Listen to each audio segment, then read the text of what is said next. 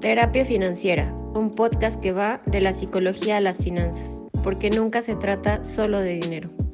Hola, bienvenidos al tercer episodio de Terapia Financiera. Mi nombre es Maleni Padilla y nos acompaña Jordi Chávez. Hola Jordi, ¿cómo estás?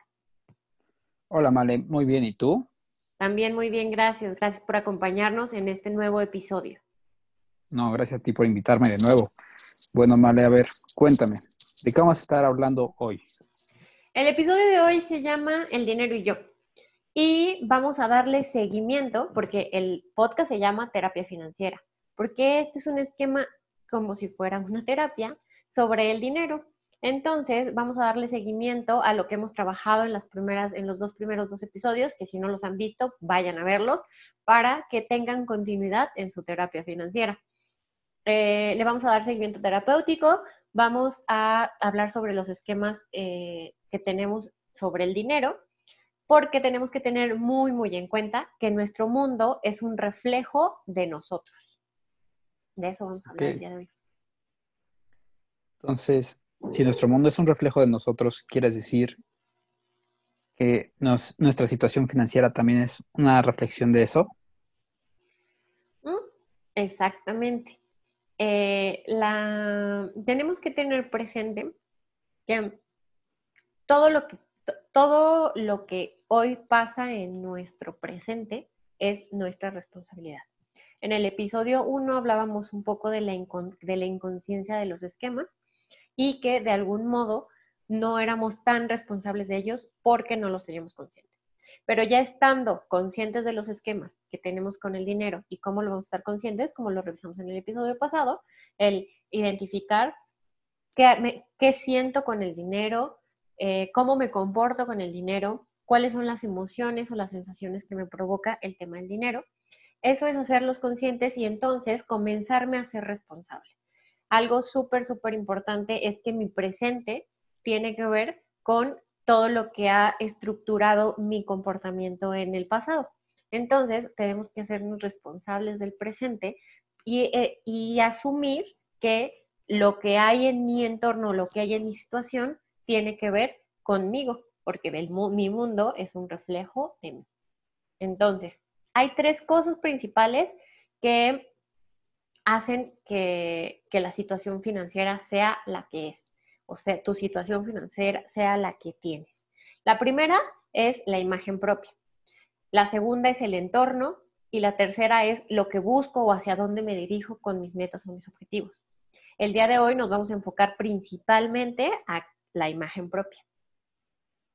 Ok, a ver, cuéntanos, Mar, entonces, ¿qué es la imagen propia o cómo se define tal imagen?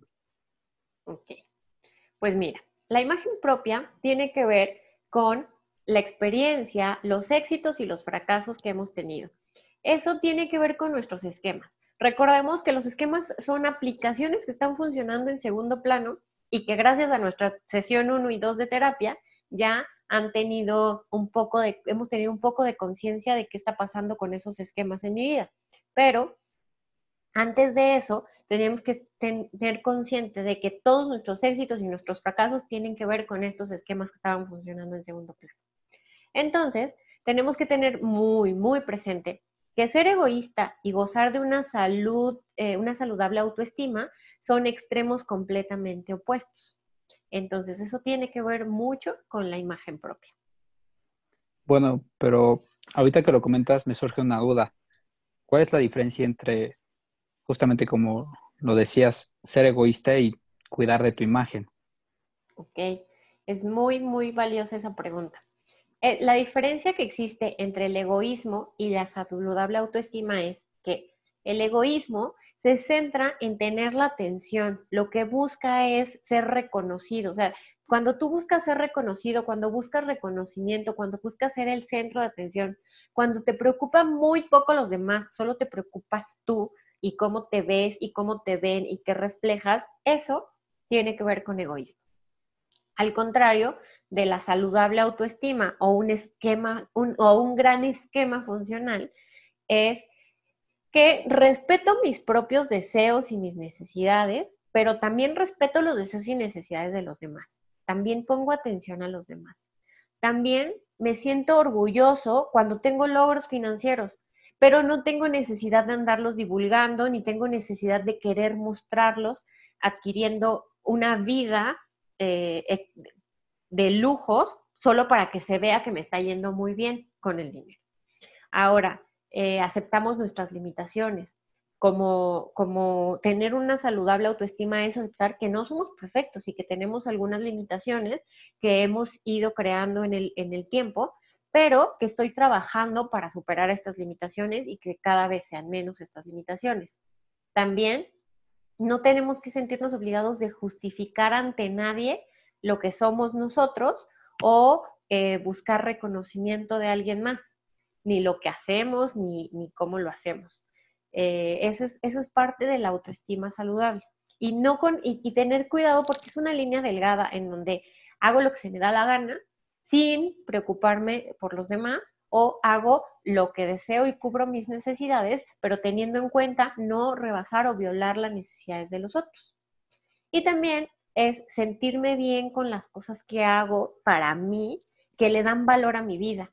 Sentirme bien con aceptar pagar un curso o querer ir al spa porque me estoy cuidando y es para mí. Entonces, sentirme bien y no sentirme culpable también de estas cosas que a veces nos pasa, que es como de, híjole, estoy siendo demasiado egoísta si me cuido. Y no, tener presente que si te estás cuidando es tener una saludable autoestima, siempre y cuando no violes eh, eh, y respetes los límites de los deseos y las necesidades de los demás. Entonces, eh, ¿cómo podría resumir qué es tener una saludable autoestima?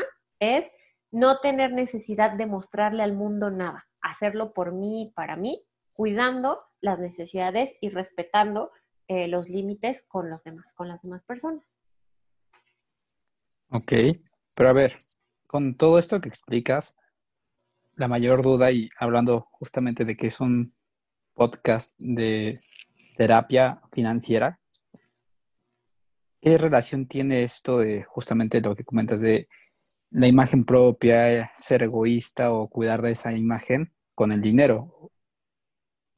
Es muy importante traducir, esta, traducir esto, estos esquemas saludables al mundo financiero o traducirlos a la vida financiera, lo podríamos decir así. Usar el dinero como un medio. ¿Esto qué quiere decir? Que nos va a pedir un medio que nos va a permitir cubrir estas necesidades y estos deseos que tenemos, pero no verlo como un fin. la diferencia entre ser egoísta y ser saludable es entender que el dinero es un medio que me va a permitir cubrir ciertas necesidades. Y ser egoísta sería hacer todo para tener el dinero, porque no, el dinero no es el fin. El dinero es un medio que te va a permitir hacer algo. Otra cosa es sentirte orgulloso de tus logros financieros. Sentirte orgulloso, pero no tener que demostrarlos. O sea, ¿qué pasa muchas veces comenzamos a tener una vida financiera un poco más estable o comenzamos a ganar más o me doblan el sueldo y queda lo primero que hago, ah, pues ahora tiene que ver, se tiene que notar que gano el doble, pues entonces me compro un coche de lujo. O se tiene que ver que puedo eh, darme eh, lujos o viajes ¿Por qué? Pues porque estoy ganando más. O se tiene que ver que como todos los días en restaurantes. ¿Por qué? Pues porque soy director o tengo un buen, un buen sueldo. Entonces, estamos, en ese momento nos estamos volviendo egoístas porque nos estamos preocupando solamente por demostrar y no es que tengamos una vida saludable financieramente hablando. Financieramente hablando está bien, que te sientas orgulloso de los logros financieros que tienes, el aumento de un sueldo, el, un bono, que ganes o comisiones por tu trabajo. Está increíble que lo ganes y que lo celebres, pero lo tienes que celebrar para ti, celebrar tus logros y no tener que demostrarlo al entorno. Recordemos que si hay algo que tengo que demostrar, entonces estoy siendo egoísta. Si es, si es algo que estoy celebrando por pues mío y para mí, entonces estoy cubriendo mis necesidades, porque también el reconocimiento y el autorreconocimiento es una necesidad que tenemos y que debemos cubrir. Entonces, solo tener cuidado en esa línea. ¿Para qué lo estoy haciendo? Ahora, aceptar que tenemos limitaciones. ¿Y eso qué quiere decir? Que a lo mejor hay cosas que no puedo comprar y que eso no me hace una mejor o peor persona. Probablemente no las puedo comprar ahora. Y tener mucho cuidado con esa línea de es que eso es caro. No, no necesariamente caro. Las cosas tienen un valor. Probablemente para el momento en el que financiero que yo vivo no me alcanza para tenerlo. Pero no quiere decir que sea caro eso vale y entonces tendré que, si lo quiero, tendré que trabajar más para tenerlo. Pero entonces tener presente que hay limitaciones que tengo actualmente, pero que no me, que no me mermen mi autoestima, sino más bien que puedan ser un impulso para tener cada vez más medios para alcanzar esos objetivos, si son cosas que realmente necesito. Eso también es importante, que sea, o sea, si hay algo que es caro y lo quiero, tengo que evaluar si lo quiero solamente para mostrarle al mundo algo o si realmente lo necesito, si es una necesidad propia. Por ejemplo, eh, necesito comprarme un coche. Ok, una necesidad es comprarte un coche. Te puedes comprar un coche que sea útil para, tu, para trasladarte, para moverte. Un coche puede gustarte, pero no tiene que ser un coche de lujo ni una super gama. ¿Por qué? Pues porque ahí podríamos estar intentando demostrar algo que no tenemos y entonces es que no estoy aceptando mis limitaciones y sino más bien estoy quizás hasta adquiriendo deudas innecesarias para mostrarle algo al entorno. Y eh, referente, eh, también algo importante en el tema financiero con una salud, eh, una salud financiera es que tenga unas finanzas ordenadas, pero que son ordenadas para mí, que identifique cómo es que funcionan mis finanzas y poder establecer estas limitaciones que tengo por el momento y cómo estructurarlas para más adelante tener más medios, que es el dinero, para ir obteniendo más cosas. Ok. Bueno, para concluir con el episodio de hoy, ¿cuáles serían los tres tips que nos darías para empezar a trabajar esto? El primero de ellos es que te hagas responsable de tu presente, que no busquemos culpables. Si bien hemos hablado en los episodios anteriores que los esquemas son instalaciones que nos hicieron las personas que se encargaron de nuestra crianza, no quiere decir que ellos sean los responsables de nuestra vida actual. Una vez que el teléfono es tuyo, quien no entiende esta metáfora, vaya al episodio 1 y 2. Em, una vez que el teléfono es tuyo, tú te encargas de configurar y reconfigurar los esquemas que tienes. Entonces, tienes que hacerte responsable que tu presente es este y es lo que es. Y tienes, eh, y, la importancia de aceptarlo y comenzar a trabajar, trabajar a partir de hoy. Si me pongo a buscar culpables, lo único que voy a hacer es comenzar a tener resentimientos o buscar dónde, buscar en el pasado y en el pasado ya no podemos hacer nada. Tenemos que trabajar a partir de hoy. Ese es el primero, hacerte responsable de tu presente. El segundo es identificar el fin con el que haces las cosas. ¿Para qué hago las cosas? ¿Estoy buscando el reconocimiento de otros? ¿Estoy buscando el reconocimiento del entorno? ¿Estoy buscando el reconocimiento de alguien más? ¿O realmente estoy cubriendo mis necesidades? Esa es la diferencia entre ser saludable o ser egoísta. Y el tercero es observar tu entorno.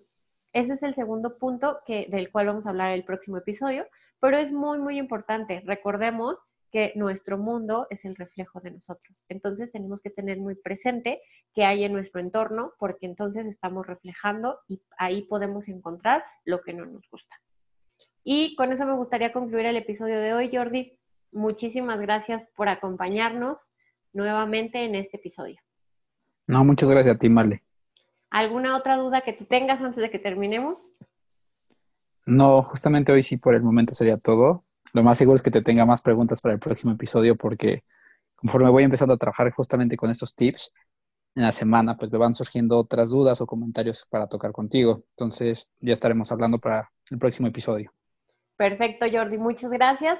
Muchas gracias a todos los que nos acompañen. Ayúdenos, por favor, a compartir los videos ayúdenos a seguirnos en, el canal de, YouTube, a seguirnos en Instagram, en Facebook y recuerden hacer sus comentarios, los vamos a tomar en cuenta. Si tienen alguna duda, no duden en comentarnos y recuerden todos que hablar de dinero es bonito y está bien. Nos vemos en el próximo episodio. Bye.